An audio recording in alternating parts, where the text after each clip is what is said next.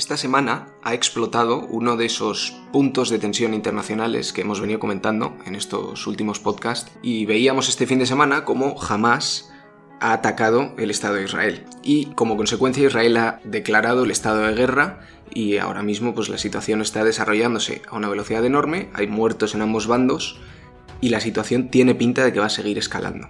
Este conflicto todos sabemos que no es algo nuevo y que tiene sus raíces históricas. Y bueno, pues para eso hoy Alfonso nos viene a contar la historia que tiene este conflicto detrás y por qué ha ocurrido esto ahora. Y un tema a resaltar aquí, Alfonso es ahora el segundo doctor que viene a la Torre del Faro. El primer socio, el primer socio doctor de la Torre del Faro. El primer socio, bueno, pues que se ha sacado el doctorado, no sé cómo... Me, doctorado, me acabo de doctorar, Nico, sí. La, esta semana pasada, entonces enhorabuena, además doctorado en Relaciones Internacionales. Sí, es uno de esos doctores que no sirven para nada. Si alguien le da un, algo en un avión, una de estas, no es de esos doctores que no sirven, no soy, no soy médico. Pues bueno, pero de todas maneras, pues hombre, te dan desde luego más autoridad de la que ya tenías antes para tratar estos temas. Entonces, pues enhorabuena de mi parte, enhorabuena de seguro que de todos los escuchas de la Torre del Faro. Bueno, pues millones de gracias. Eh, me alegro mucho volver a la Torre del Faro y encima doctor. Pues como dices, me, hace, mucha, ilusión estrenarme, estrenarme aquí. Eh, y además con un tema tan interesante como es el conflicto árabe-israelí o palestino-israelí, que es, como has dicho, uno de esos puntos calientes, pero que viene a principios del siglo XX, incluso de antes, y es uno de esos puntos que de vez en cuando vuelve a surgir con tensión, es siempre una paz muy inestable la que hay entre Israel y Palestina, y en mi opinión es uno de esos conflictos quísticos que no tiene solución. No tiene solución. Es dificilísimo que la haya, porque los intereses están tan enfrentados, se combinan ideas de nación, ideas de ciudadanía, ideas de religión, ideas de raza, ideas de etnia, que es imposible de reconciliar.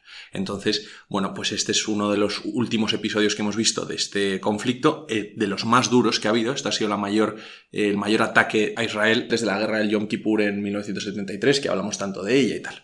Esto, Alfonso, un tema que como tú dices, ocurre recurrentemente, lo que pasa es que muchas veces nos cuesta enterarnos de quién ataca a quién, de por qué nos liamos con los nombres de las facciones. Entonces, creo que el objetivo de este audio sería tratar de entender el conflicto históricamente y luego ya podemos comentar lo que está pasando, que ahí podemos aportar Relativamente poco, porque es que hay un caos de cifras, de números, de mensajes. Entonces me parece muy bien que hagamos una, una relación de la historia del conflicto árabe-israelí, que al final no es otra cosa que un conflicto por lo que las religiones monoteístas llaman la Tierra Santa. No, al final todos nos vemos Israel en un mapa, Israel y Palestina se asienta en esa franja del levante, de la costa oriental del Mediterráneo, que es la Tierra Santa, es de donde nacieron las tres religiones monoteístas principales, ¿no? el judaísmo, el cristianismo y el islam. Y ahí es donde está la gran capital histórica religiosa para las tres religiones, que es Jerusalén. Jerusalén está en el centro de este, del problema árabe-israelí, es uno de los principales. ¿Por qué? Porque es una ciudad sagrada para las tres religiones. Para los judíos es el lugar donde Salomón construyó el primero de los templos. Para los cristianos es obvio, ¿no? Es el sitio donde eh, Jesús fue crucificado, donde pasó su última semana.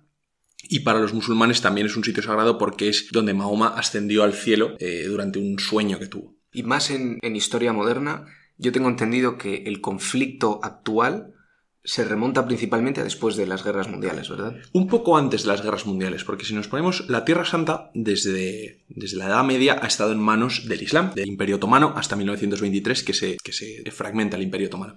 En todo este tiempo, las comunidades judías que vivían en, lo que es Israel, me voy a referir a Israel, Tierra Santa, pero mm, para... Como región. Como región.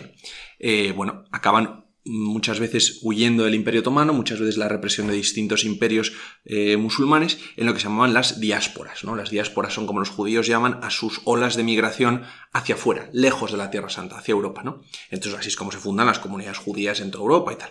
Lo que pasa es que en Europa los judíos también se encuentran con muchísima represión, eh, especialmente en el siglo XIX hay una gran oleada de antisemitismo en Europa central y en Europa oriental, lo que se llamaban los pogromos, ¿no? que eran ataques sistematizados contra comunidades judías dentro de lo que era el imperio austrohúngaro y el imperio ruso. Entonces, ante todo este movimiento de eh, antisemitismo, nace otro movimiento contrario que se llama el movimiento sionista, que es un movimiento nacionalista judío que pretendía, ante toda esta ola de ataques contra los judíos, recuperar un Estado-nación judío en Israel, en la Tierra Santa histórica, ¿no? Que no, no se tenía desde los romanos. Que no se tenía desde los romanos, exactamente. Entonces, recuperar esta, especie como de reino prehistórico que había habido eh, israelí antes de la llegada de los romanos.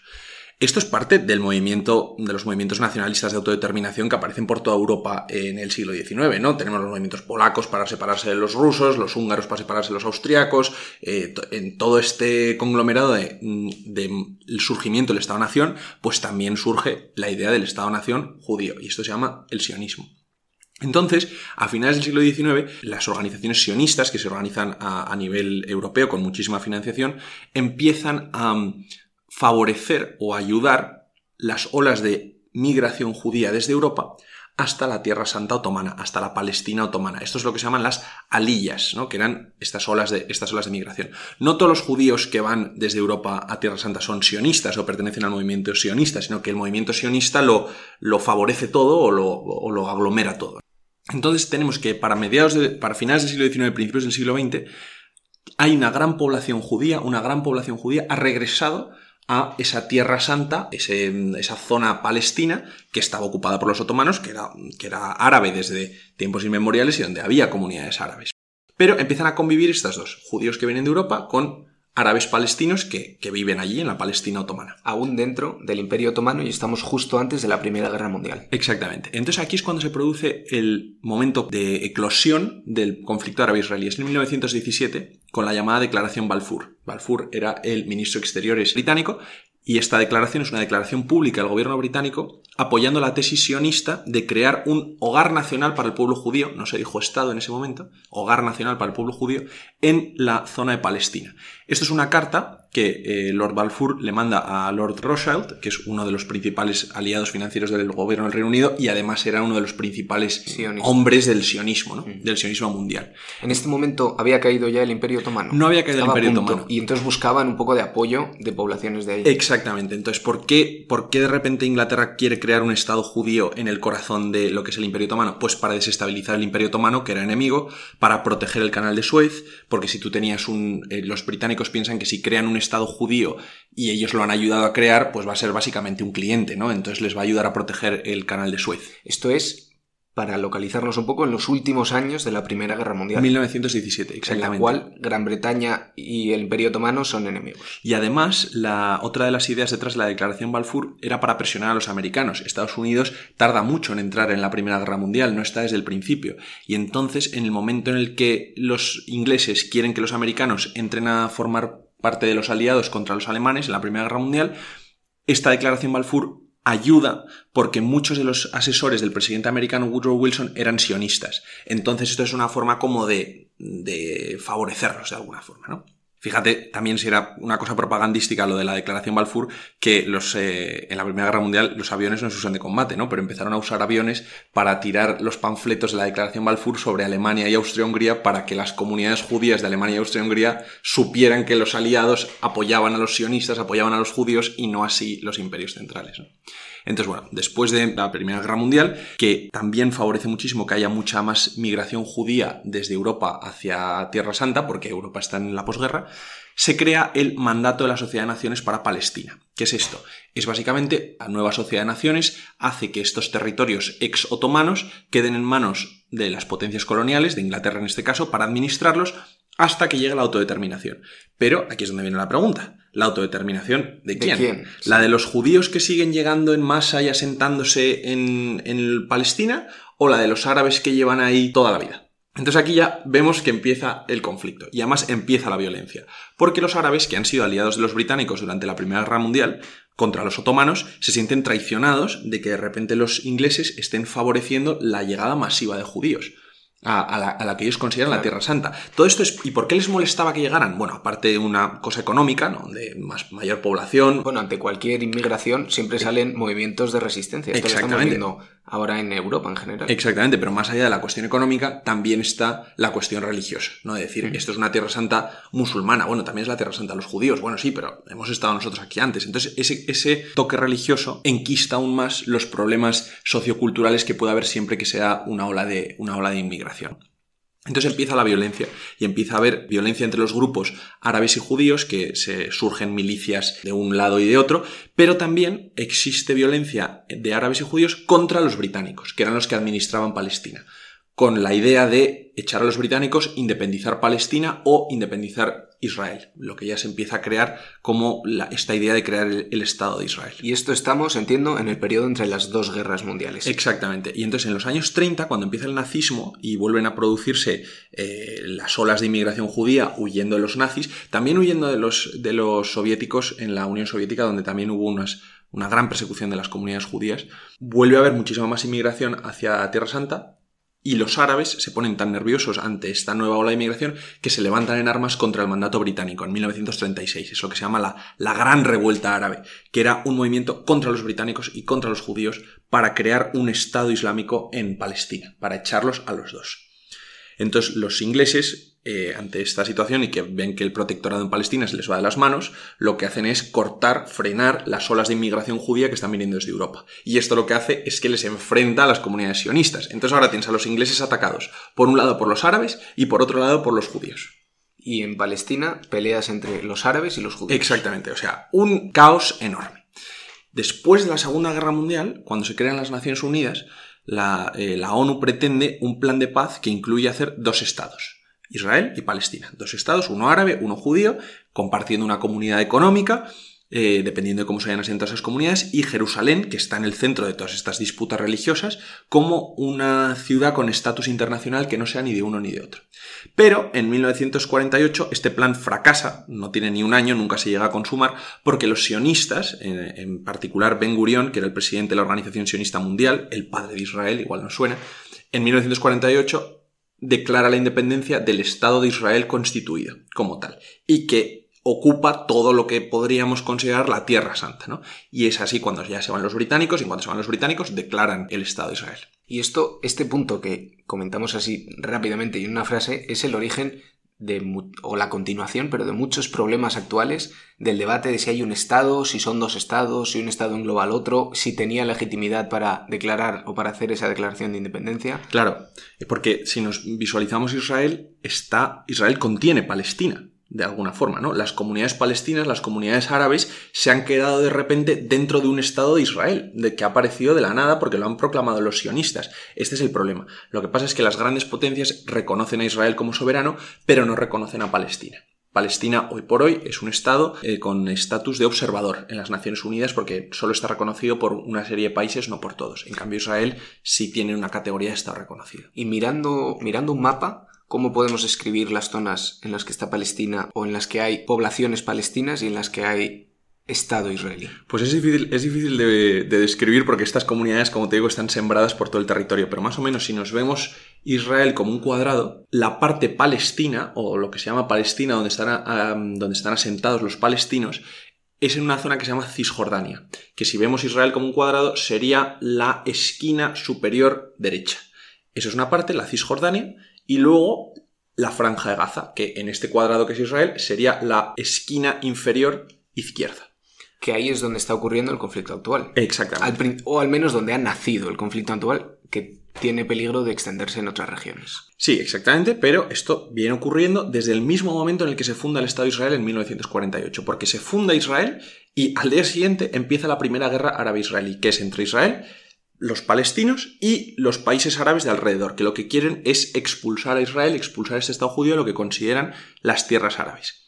Entonces, esta guerra árabe-israelí acaba en 1948 con una victoria de Israel, eh, en la que Israel acaba controlando gran parte de toda esta zona que antes era eh, Palestina, estas zonas que hemos dicho. ¿no? Durante todo el siglo XX se producen más guerras entre los árabes y los israelíes, siempre un conflicto eh, que tiene la Guerra Fría de fondo, ¿no? entre los países árabes y los que apoyan a, los que apoyan a Israel, y se van configurando de alguna forma una especie de, eh, de, avispero de fronteras, de comunidades, de mm, comunidades palestinas que quedan dentro de territorios israelíes, pero que los israelíes cercan para que eso no puedan salir los palestinos. O sea, es caótico. Tenéis que ver un mapa de esto. Lo que sucede es que en 1967 es la famosa guerra de los seis días entre Israel, Egipto y Siria, pero que también tiene una repercusión dentro del propio Israel y dentro del propio conflicto árabe en palestino-israelí. ¿En esta guerra qué ocurre? ¿Cómo empieza esta guerra de los seis días? Esta guerra de los seis días empieza con Israel atacando Egipto y Siria, que en ese momento eran el mismo país, eran la República Árabe Unida. Y es, una, es un barrido de Israel, ¿no? alcanza casi el Sinaí incluso. Y entonces en, toda esta, en todo este avance de Israel consigue ganarle a los palestinos toda la Cisjordania y toda la franja de Gaza de, donde expulsa a los palestinos, ¿no? Entonces se crea este, este momento a partir de la guerra de los seis días en el 67, donde Israel básicamente es el único dueño de esta, de esta franja de Tierra Santa y las comunidades palestinas pues quedan muy orilladas, muy exiliadas, muchas de ellas es uno de los conflictos más importantes, el derecho de retorno, se les expulsa de, unos, de, unos, de unas tierras que eran suyas y no se les deja volver y esas tierras las colonizan los israelíes. Entonces, en todo esto, de repente se crea una organización, que nos sonará que es la Organización para la Liberación de Palestina. Es una organización político-militar que se hace con el control de de la causa palestina, voy a decir de los territorios palestinos, pero desde luego no está en control de esos territorios, eso era Israel, se hace con el control de la causa palestina y es, va a ser el principal enemigo de Israel durante muchísimos años. Es como una especie de gobierno palestino. Exactamente, exactamente, de gobierno palestino y de ejército palestino para la liberación de Palestina. Entonces, en 1987 se produce el primer gran enfrentamiento entre la, Organización para la Liberación de Palestina e Israel, en lo que se llama las intifadas. Las intifadas son como las revueltas árabes, como los árabes llaman a sus revueltas históricas contra los, contra los judíos. Esto es en el 87. Esta intifada deja cientos de muertos. Pero ya empieza a consolidar muy bien eso, como te puedes imaginar, pasó hace nada, en el 87-88. Esto empieza a consolidar muy bien que la Organización para la Liberación de Palestina lo que quiere es crear una Palestina independiente con capital en Jerusalén, diferenciada de Israel. Entonces aquí ya vemos otra vez el conflicto. Este conflicto se, se extiende desde el 87 hasta el 93, que son los famosos acuerdos de Oslo, o acuerdos de paz de Oslo, que bueno, los auspició un poco Noruega con el apoyo de Estados Unidos para ver si se podían reconciliar a las dos partes. Y de alguna forma se consiguió. Fueron los acuerdos históricos en los que Israel y, eh, los que Israel y Palestina, la Organización para la Liberación de Palestina, se reconocieron mutuamente. Se pactó que Palestina iba a tener cierto autogobierno sobre las zonas y las comunidades palestinas de árabes palestinos en Cisjordania y Gaza a cargo de una autoridad. Israel se retiró de las principales zonas palestinas, que las había tenido bajo control desde la guerra del 67. Cisjordania se divide en zonas que son palestinas, israelíes y zonas mixtas, y se acuerda que Jerusalén va a ser eh, una zona compartida.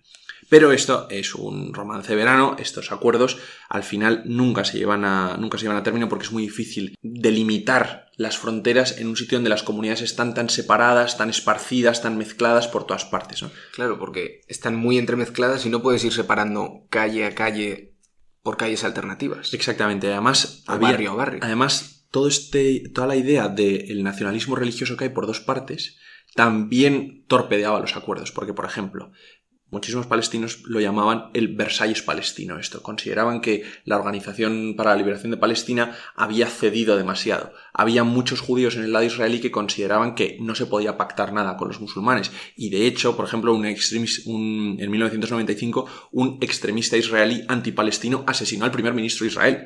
Asesinó a su propio primer ministro porque lo consideraba un traidor al haberse vendido a los árabes. Diciendo que había cedido demasiado en estos acuerdos. Exactamente. Y lo mismo por el otro lado. Y lo mismo por el otro lado. O sea, al final los extremos de ambos lados estaban en desacuerdo con este terreno común que se había encontrado. Exactamente, entonces es por esto que en el año 2000 se rompe definitivamente el, acuerdo de Oslo. Y cuál es el detonante de la ruptura del acuerdo de Oslo, que el primer ministro, eh, el que luego será primer ministro de Israel, Ariel Sharon, visita Jerusalén y visita la mezquita La Roca, que es el lugar sagrado de los musulmanes, y eso provoca la ira de los musulmanes dando pie a la segunda intifada, la segunda guerra entre Palestina e Israel, que se extiende hasta el 2005 y que finalmente hace que Israel sea expulsado de la franja de Gaza. Es aquí entonces cuando entra en escena Hamas, en esta segunda intifada año 2005. Hamas es una organización islamista suní que aspira a reconquistar la Palestina entera destruyendo el Estado de Israel. Y está, supongo que en desacuerdo con lo que habíamos llamado el gobierno palestino. Exactamente. la otra facción dentro de la Organización de la Liberación de Palestina se llamaba Fatah y Hamas y Fatah están en guerra entre ellas dos, finalmente Hamas prevalece, se escinde de esta autoridad palestina y se hace fuerte en Gaza. Es decir, Hamas es una organización militar, suní islamista que gobierna Gaza. Se hace fuerte en Gaza y gobierna en Gaza sobre dos millones de palestinos. O sea, hay divisiones dentro de los propios palestinos, una de las cuales es Hamas, que gobierna en la parte de abajo a la izquierda. Exactamente, Gaza. Que, eh, Gaza, ¿por qué oímos tanto que Gaza es una crisis humanitaria permanente, que es uno de los sitios más peligrosos del mundo? Precisamente porque en 2007, aprovechando esta división, Israel pone Gaza en un estado de bloqueo para asfixiar a Hamas y lo convierte en una frontera hipermilitarizada en la que apenas entran suministros y personas. Casi deja a Hamas encerrado dentro de Gaza, ¿no? O sea, lo, cerca a Gaza de una forma como para que jamás se quede dentro.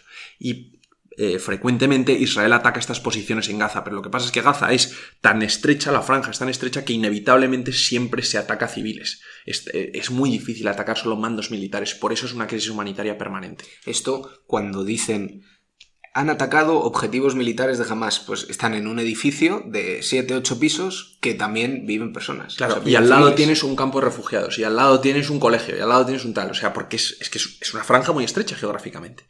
Entonces, en 2014, Hamas se reconcilia con la Organización de Liberación Palestina para formar un gobierno de, de concentración nacional palestina. Y entonces esto ya rompe todos los puentes, porque es que los palestinos ahora incluyen a Hamas dentro de su gobierno. Jamás que se considera una organización terrorista. Se aleja la posibilidad del acuerdo y además Estados Unidos, que siempre había templado un poco entre los dos, había intentado mediar, con Donald Trump se pone definitivamente del lado de Israel.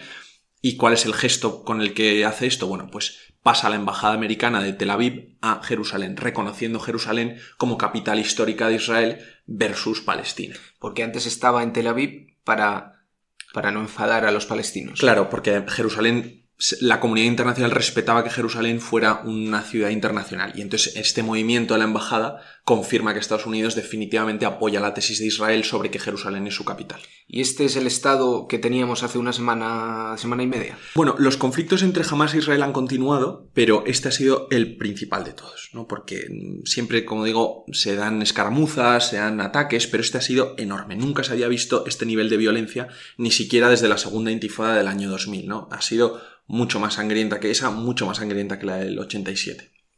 ¿Por qué jamás de repente ha hecho este enorme ataque sobre territorio israelí? Bueno, pues esto es lo que ya mm, habrá, que ir viendo, habrá que ir viendo, pero yo creo que se explica teniendo en cuenta el panorama internacional. Palestina cada vez está más aislada del mundo árabe y todo tiene que ver con un poco con esta idea de Estados Unidos cambiando su embajada de sitio, ¿no? El conflicto árabe-israelí para Estados Unidos es un quebradero de cabeza porque tanto los árabes como los israelíes son aliados de Estados Unidos en el, en el, escenario mundial. Entonces, a Estados Unidos le viene muy mal que sus dos aliados se lleven mal. Los árabes, no solo palestinos, sino de los países de alrededor. Bueno, no es que sean los palestinos, es que los que son aliados de los, de los americanos son Arabia Saudí, Jordania, este tipo de países, que en su espectro regional lo que hacen es apoyar a Palestina sobre Israel. Claro. Entonces, a, América le viene muy mal que estos dos aliados se lleven mal. Por eso, el conflicto árabe-israelí es, es, una, es una herida para Estados Unidos, por la que supura. Porque el resto de países árabes, pues que has mencionado, Arabia Saudí, por ejemplo, se llevan mal con Israel. Claro, y se llevan bien con los palestinos, porque los apoyan en su comunidad árabe islámica, ¿no? Eso es, ¿vale? Entonces, el gran objetivo de Estados Unidos desde la Guerra Fría ha sido reconciliar estos dos intereses. Y ahora, de hecho, parecía que estaba muy cerca de hacerlo con Donald Trump, porque se firmaron, no sé si te acuerdas, en el año 2020 lo que se llamaban los acuerdos de Abraham. Que, ¿Entre quién?